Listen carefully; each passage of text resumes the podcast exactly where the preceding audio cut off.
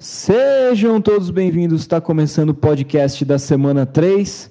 Infelizmente, com mais uma derrota, mas este é o podcast oficial dos Steelers e somos o podcast do perfil Steelers Brasil com Z. Roda a vinheta.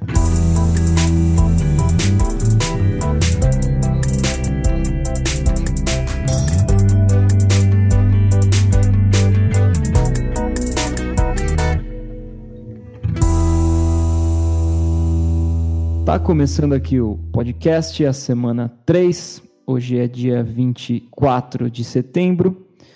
O Pittsburgh Steelers perdeu 20 a 24 para o San Francisco 49ers no Levi's Stadium. É, o time começou 0-3 a temporada, de uma maneira nada feliz para os torcedores da Pensilvânia, também aqui do Brasil. Eu sou o Giovanni, e eu tenho a honra de estar ao lado dele, Lucas. Boa noite, galera. Voltamos aí de novo. É mais um episódio trazendo notícias ruins para vocês, mas vocês já devem ter acompanhado. E é isso. Hoje Makoto está navegando por mares desconhecidos, e mas está muito bem representado aqui por Oslair Caldas. Dá um alô aí. Fala, pessoal. Vou ter a missão de representar o Makoto nesse episódio.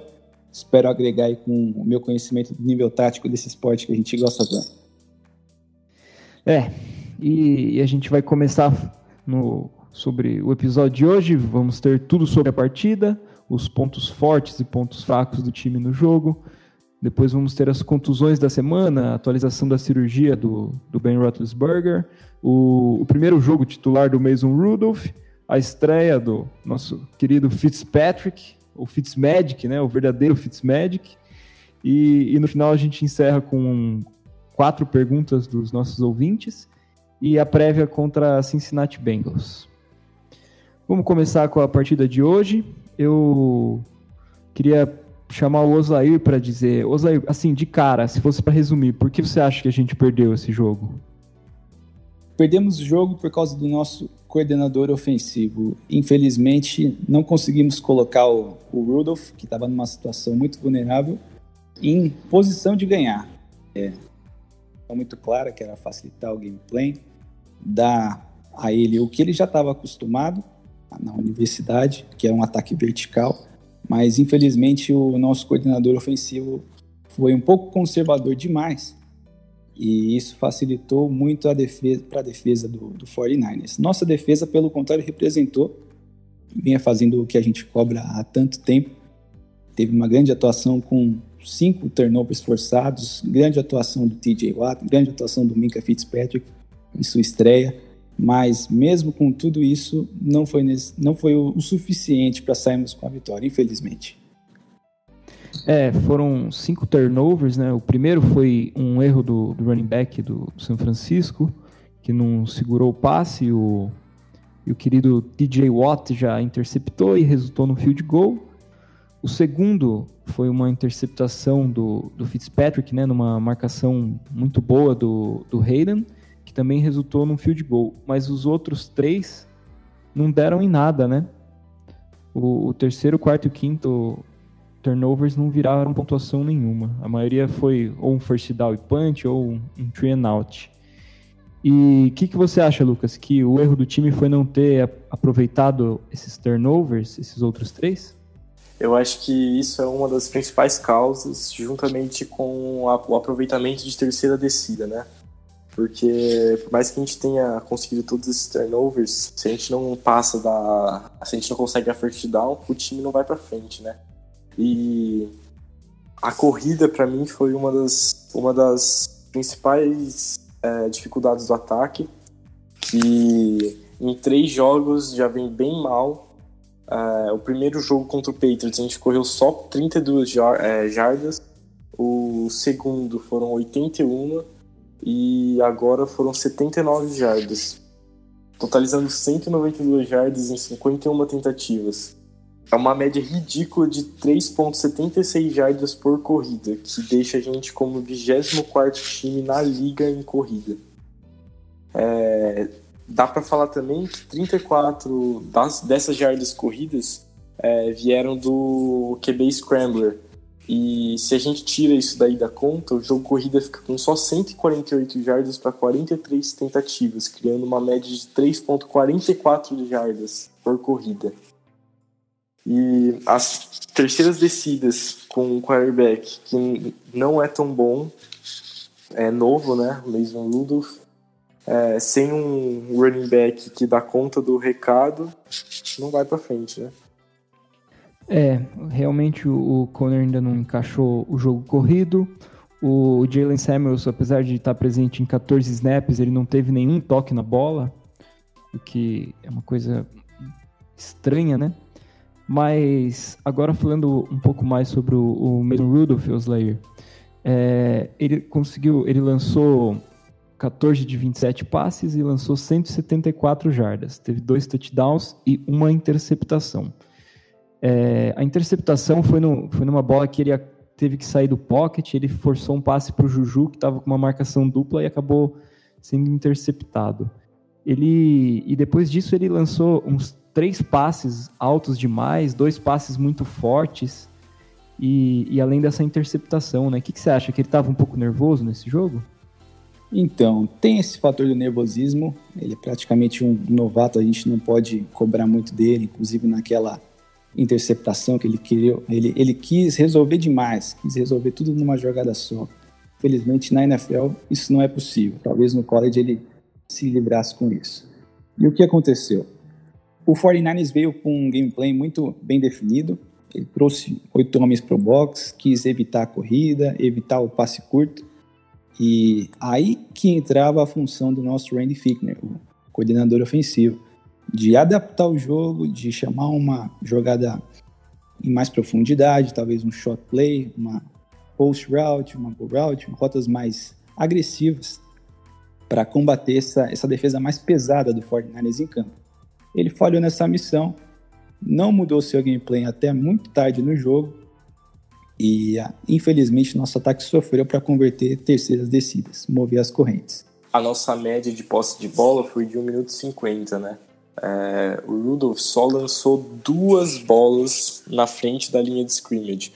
Todos os outros passes dele foram lançados atrás da linha de scrimmage, fazendo com que os jogadores que receberam a bola tentassem né, fazer as jogadas. Lançou então, dois passos assim, completos, você diz, né? É, dois passos completos, isso. É. É. Exato. Foi um conservadorismo que eu, eu nunca tinha visto em um coordenador ofensivo. Tudo bem que ele está começando, o Rudolph, mas mesmo assim ele queria apostar no, no braço do garoto para mandar passes mais longos, que foi o que aconteceu no último quarto. O, o que eu percebi taticamente que mudou é a gente tentou dar mais tempo para o Rudolph no pocket. Então foram tips, que é quando ou o Tyrande ou o running back dá um, uma pancada na, na linha defensiva para deixar um, ganhar uns segundos, ganhar segundos preciosos. É, o box de 8 fechado, né? Pois é, tanto naquela grande jogada para o Washington, que acabou sendo interferência no passe, a gente avançou bastante, quanto no touchdown para o Deontay Johnson, a gente teve esse tipo, que é justamente o Tyrande e o running back ganhando segundos para o, o, ataque. É, isso eu acho que era um, um ajuste muito bem feito, mas que se tivesse sido feito anteriormente, o resultado do jogo com certeza seria outro. E, Osair, você acha que, que a contusão do, do Vance McDonald, que saiu durante o jogo, ajudou para essas formações com o Tyrande que bloqueia ao invés de fazer a sua rota? Com certeza. Inclusive, esse é um buraco que a gente tem no, no nosso roster. A gente não tem um, um, um reserva de, de qualidade. O Xavier Greenbow é muito limitado, ele não consegue fazer recepções contestadas no meio de campo. Ele também, quando ele faz uma recepção, ele não tem o fator yards after catch, né, que, que o McDonald é excelente. Então acaba que fica um ataque muito previsível. Quando o McDonald estava em campo, é, a gente fazia aquela formação, a pistol bunch Tyrande, que o Tyrande consegue bloquear de um lado do campo e do outro temos três receivers em, em bunch, né, dificultando muito a, a marcação da, da defesa. E ali você abre toda uma variedade de jogadas. A gente chegou a ver conseguindo first downs em, em corrida, em counter, a gente conseguiu first down nessa mesma formação no reverse, que é quando um receiver vem com, com a bola pega direto do snap e corre. Mas depois da contusão do, do McDonald, que inclusive foi num, num erro de passe do Rudolph, que ele acabou tendo que se ajustar para a recepção, tomar uma pancada e contundiu o ombro. Depois da contusão do nosso querido McDonald, o ataque ficou muito mais apático. Então, talvez o futuro do ataque dependa da evolução do, do nosso querido Gentry, que foi draftado.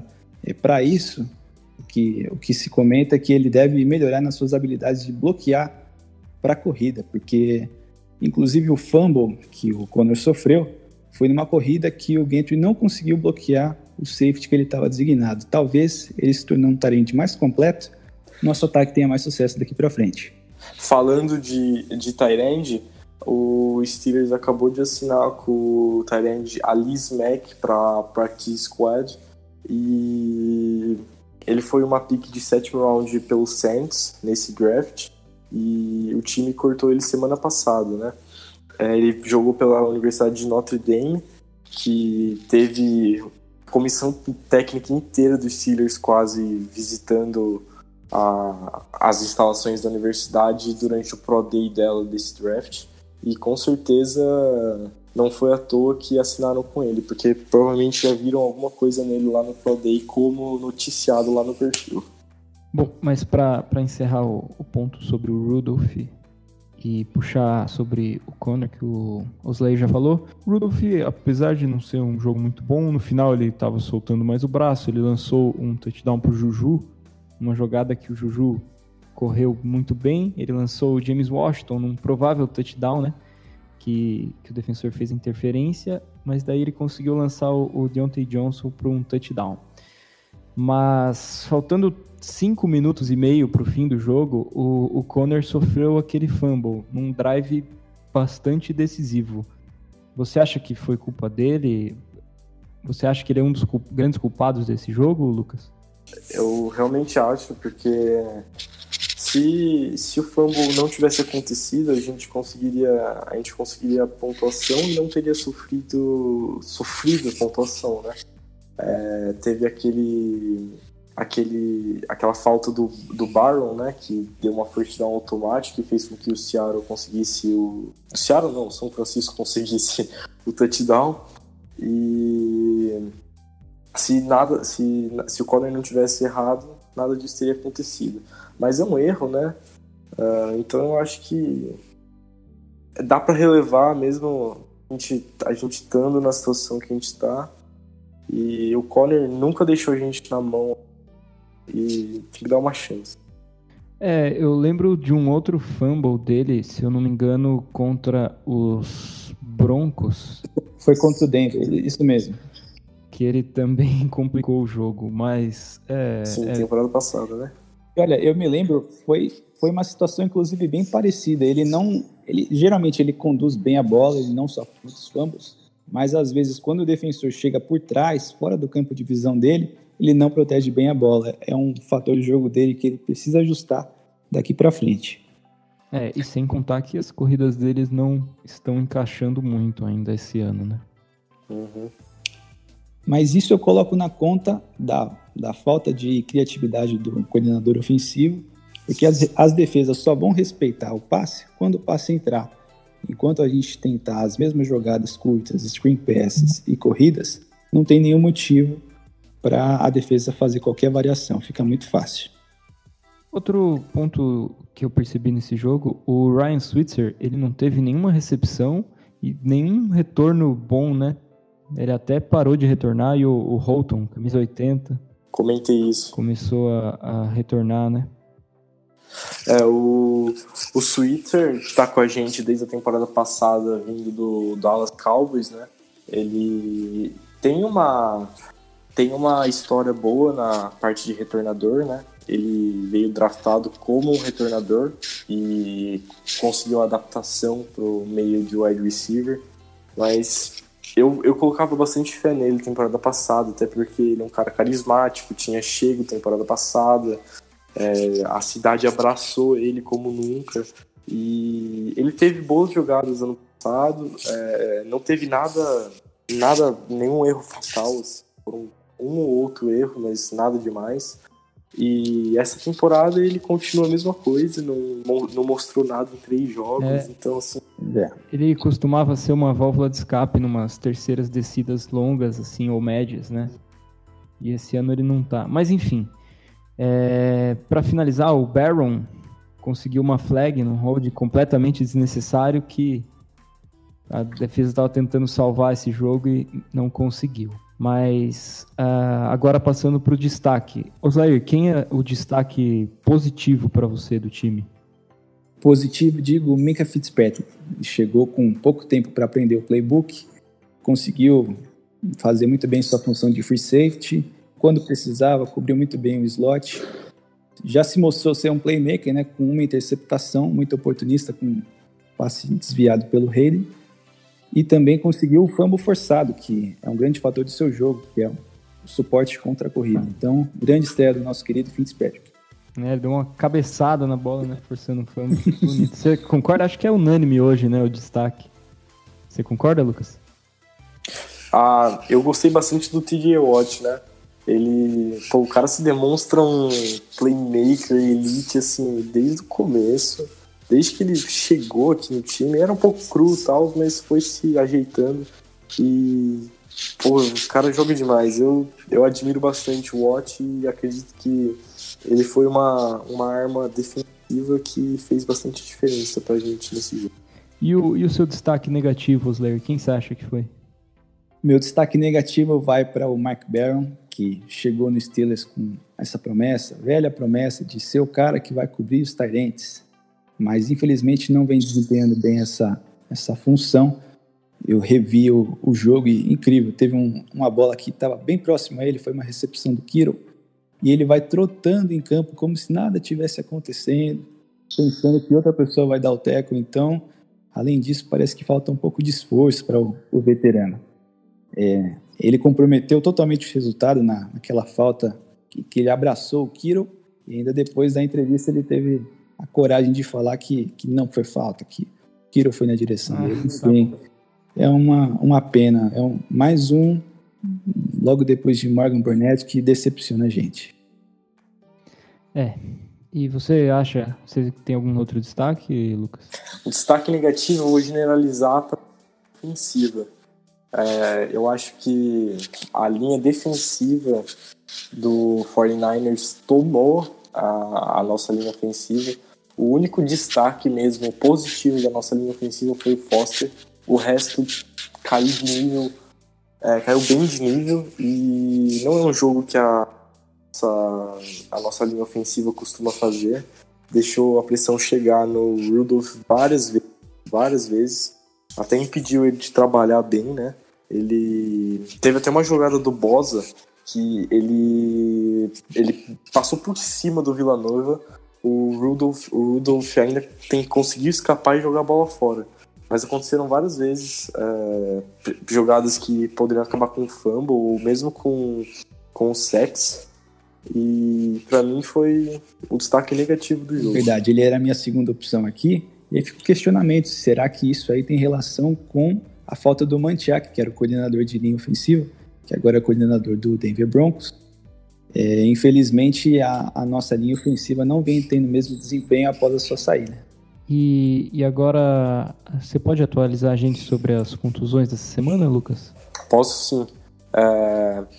Primeiro vamos falar da mais importante, né? A cirurgia do Big Ben. No dia 23 do 9, ele realizou a cirurgia no cotovelo direito. É... Ele fez a cirurgia em Los Angeles e, e teve todo o acompanhamento dos Steelers. É, ele, vai, ele vai retornar é, assim que possível na temporada de 2020 e já deve voltar para Pittsburgh, para a cidade de Pittsburgh, nos próximos dias para começar o tratamento e a reabilitação com a equipe do time. O Vance McDonald foi visto com uma tipóia na ontem, dia 23 também, e não treinou.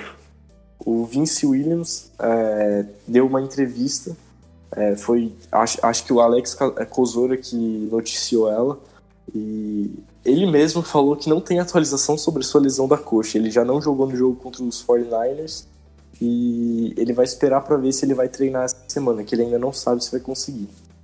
É, o Knicks não tem nenhuma atualização. É, eu acabei de ver aqui, jogou... o Knicks não joga mesmo. Ele tá fora da semana 4. Não vai jogar é. de novo, né?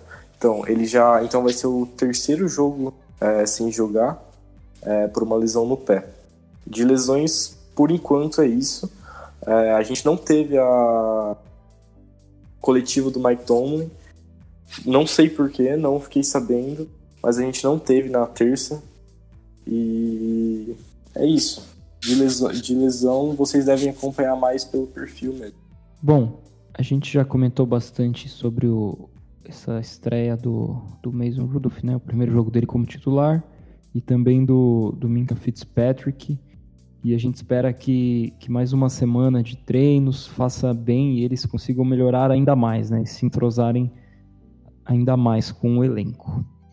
Agora eu vou fazer as perguntas a primeira pergunta é do Joabson.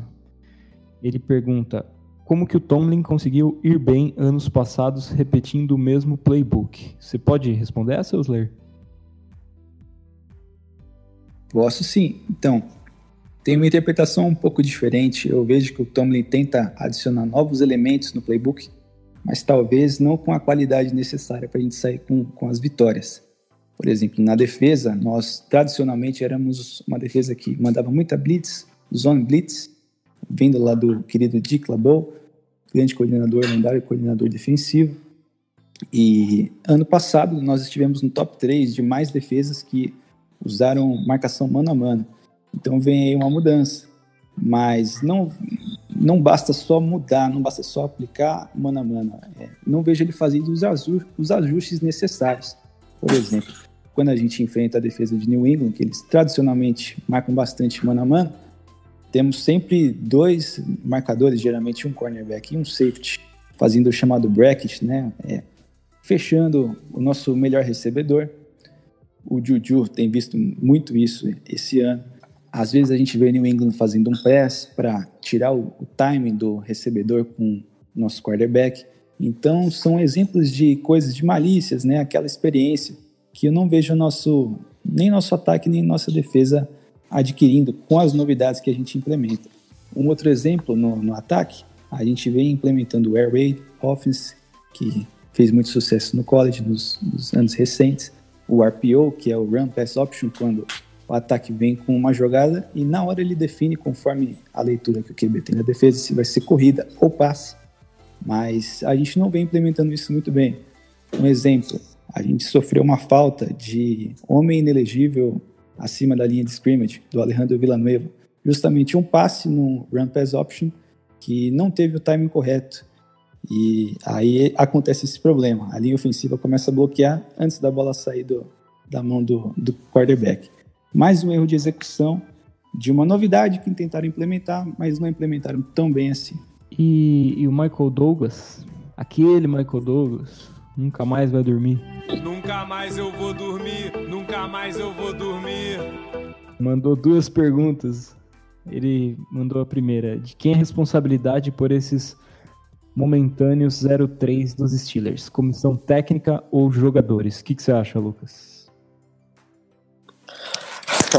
Eu acho que fica mais na conta da, da comissão técnica principalmente na, na parte defensiva, por mais que a gente, a gente, a gente tenha tido uma, uma ótima atuação defensiva, é, eu não vejo, eu vejo a culpa sendo totalmente dos jogadores. Eu vejo o Butler tendo a maior culpa, porque ele foi dado é, mais de 10 é, defensores de pique de primeiro round e não consegue manter uma consistência é, é simplesmente incrível. Você nunca sabe o que esperar em cada snap. Você não sabe se vai ter uma interceptação, que é raríssima. Você não sabe se vai ter um touchdown de mais de 50 yards. Então, assim, eu acho que o Butler é o principal cagão dessa situação e eu não, não, não quero que ele fique em Pittsburgh. Vou deixar bem claro isso aqui. É, eu acho que já passou da hora dele ir embora. O cara tem 10 piques de primeiro round, isso daí qualquer um consegue uma consistência melhor que essa. Achei bem ridículo. Mas como a gente já conhece o time, né? é, jogos como esse, tipo, aumenta uma estatística do time, fazem com que coordenadores como eles fiquem na cidade, né? Então a gente tem que esperar para ver só.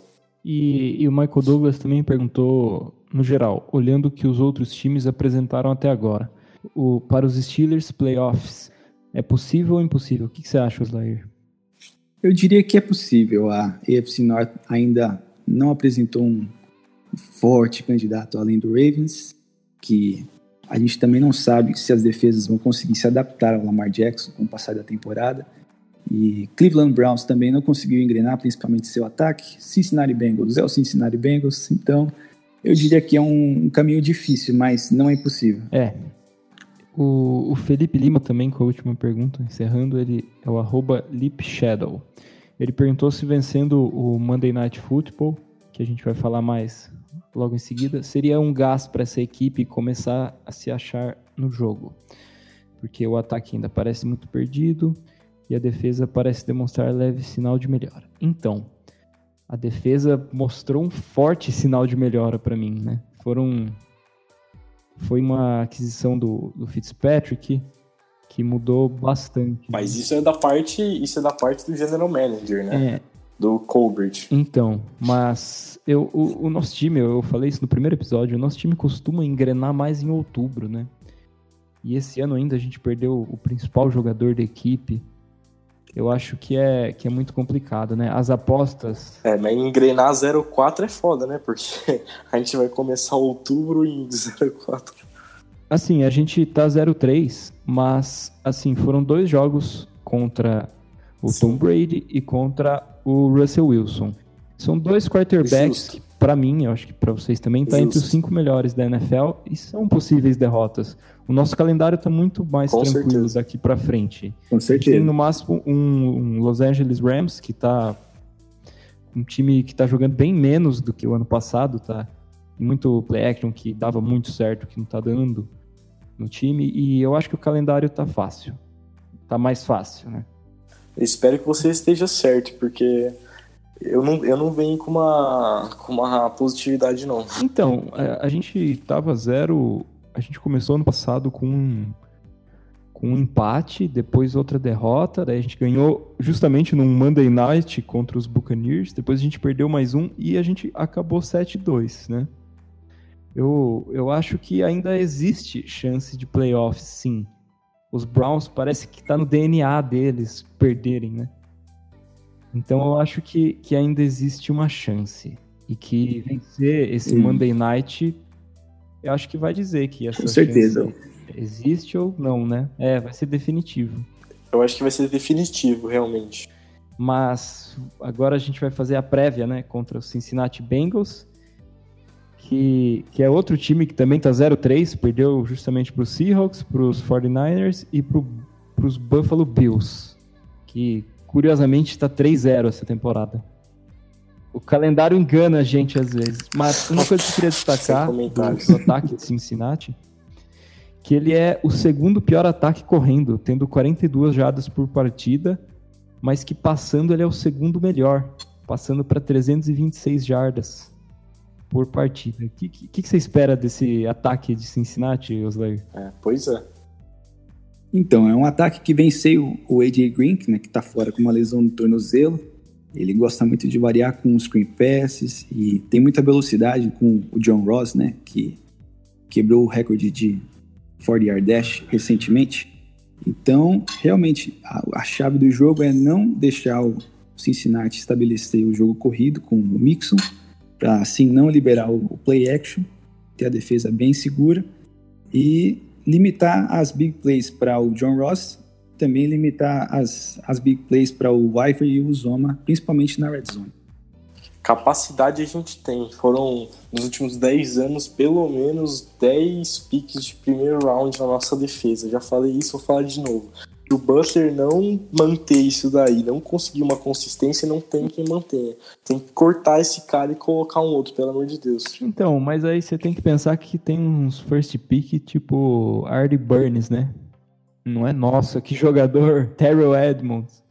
Não é tipo, nossa. E Terrell Edmonds. Não, mas está em período de desenvolvimento, pelo menos o Edmonds, né?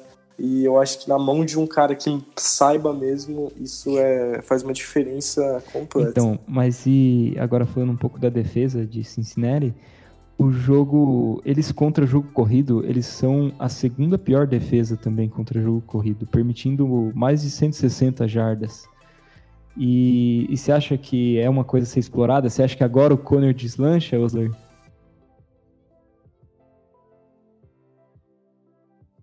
Com certeza. É uma defesa que não tem o grupo de linebacker sólido e também a secundária é terrível no teco. A gente tem o Jesse Bates, tem o William Jackson, que são grandes jogadores contra o passe, só que deixam muito a desejar quando se trata de defender a corrida.